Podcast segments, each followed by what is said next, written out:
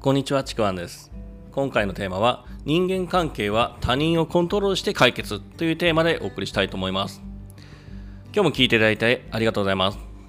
で、今回のテーマなんですけども、結構ですね、こう、伝えるニュアンスによって難しかったりですね、まあ、あのーその問題を持っている状況によってね、変わったりもするんで、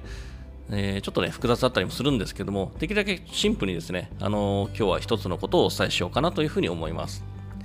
で、まあ、まずね、人が持つ問題の多くって人間関係だと思うんですね。で、人間関係そのものだったりとか、まあ、その関係から生じた問題だったりもします。例えば会社だったら、あの上司はいつも私に厳しいとか、あの先輩私をいじめるとか、なんか気に食わないとかね。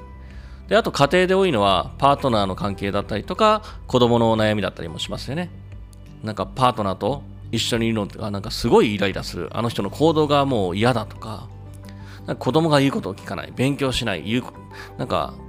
あの、言う通りにならないみたいな、そんな悩みだったりもします。で、こんな状況にいるときに、あの、まあ、時々ですね、僕も相談を受けるんですけども、誰々を〇〇させないようにしたい。まあ、そんな風な言い方をするんですよね。まあ、そんな相談をされます。まあ、これ要するに、まあ、誰々っていう誰かを、まあ、その人の行動を、まあ、行動とか考えを変えさせることで、問題を解決しよう、そういうしたいという願いなんですよね。まるまるさせないようにしたいという自分の願いなんですね。で、これってどういうことかっていうと、まさにタイトル通りで他人をコントロールして問題を解決しようという思考になるんですよね。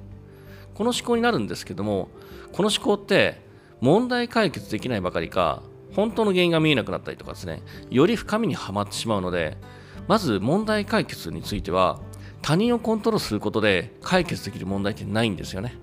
ていうか、他人をコントロールできないっていうふうに思ってください。で、極論を言ってしまえば、人間関係の問題は、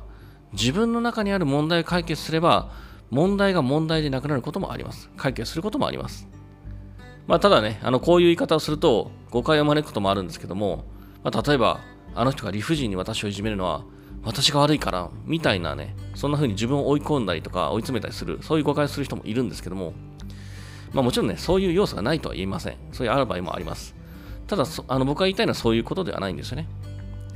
相手があなたをいじめるのは相手の問題です。例えば、そしてそれを受けたあなたがそれに対してどう行動するかがあなたの問題なんですね。自分の問題なんですよ。だからフォーカスすべきって、あの人は何で私をいじめるのではなくて、それを受けた自分は私はどう行動するのという方が大事なんですよね。で、人間関係の問題の根底って、私はこうしてほしいのに、あの人はそれをしてくれないっていうですね、根底のところってこうしてほしいっていう願いなんですね。な願いだって欲望なんですよ。これが根底にあって、だけどそうしてくれないから、すごくストレスだし嫌だしっていうストレス、あの問題なんですね。だから、こうしてほしいっていう願いに対して、自分自身がそれに対してどう行動してるかっていうのを考えてみると、例えばそれを受け取る行動してるのかとか、それを全くせずに他人にそれだけを求めてないか、こうしてほしいだけを求めてないかっていうとこも考えられるんですね。その上で自分はどう行動すべきかっていうのが見えてあの見えやすくなってくると思います。これがですね、問題解決の一つの考え方として、結構ですね、あの根底のヒントになるかと思います。もちろんですね、あのこれだけで解決できないパターンっていうのもあるんですけども、まあ、それはですね、またちょっと別の音声で伝えたいなというふうに思います。まあ、このね、話をどんどん言っていくと、いろいろこうパターンがいっぱい出てきたりとかして、複雑になってくるので、まずはですね、シンプルにこれだけを伝えておきますね。まずここをね、考えてみることで、なんだろう、こう、どうにもならない他人のコントロールにフォーカするんではなくて、より自分側の問題としてですね、主体的に行動を取ることができると思いますので、まずここからですね、考えてみるといいかなというふうに思います。というわけで、えー今回は以上になります。もしよければですね、えーいいねとかフォロー、えーコメントいただければ嬉しいです。では最後まで聞いていただいてありがとうございました。ちくわんあきらでした。